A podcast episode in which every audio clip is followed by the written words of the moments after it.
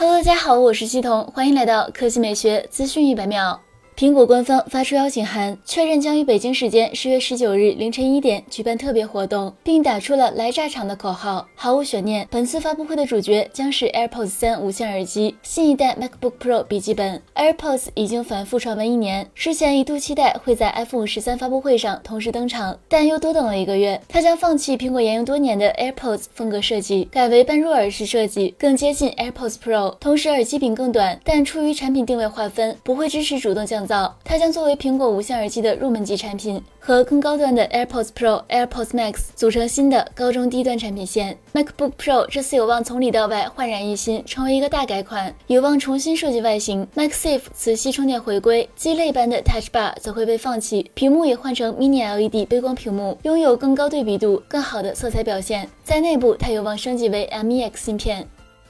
来看第二条新闻。从工信部获得了一组吉利星越 L 混动版的申报图，新车将成为首款搭载吉利 GHS 2.0智能混动系统的新车。从外观来看，星越 L 混动与普通版车型基本保持一致，沿用了吉利4.0设计语言。内凹的进气格栅与沃尔沃车型有着异曲同工之妙。细节上，混动版车型中网变为了点阵式，运动感更强。新车侧面及尾部则没有任何变化，其长宽高分别为4770、1898、1689毫米，轴距为2845毫米，尾标采用混动。专属标识。动力方面，从目前获得的消息来看，该车将会搭载吉利 GHS 2.0智能混动系统，其中代号为 DHE 十五 ESZ 的 1.5T 发动机，最大功率110千瓦，系统最大功率及油耗尚未透露。据悉，吉利全新 GHS 2.0智能混动系统相比2018年第一代混动系统有着质的飞跃，在动力性能、热效率、燃油经济性等方面做到了极致的专属平衡，未来或将跟比亚迪 DMI、长城柠檬混动展开竞争。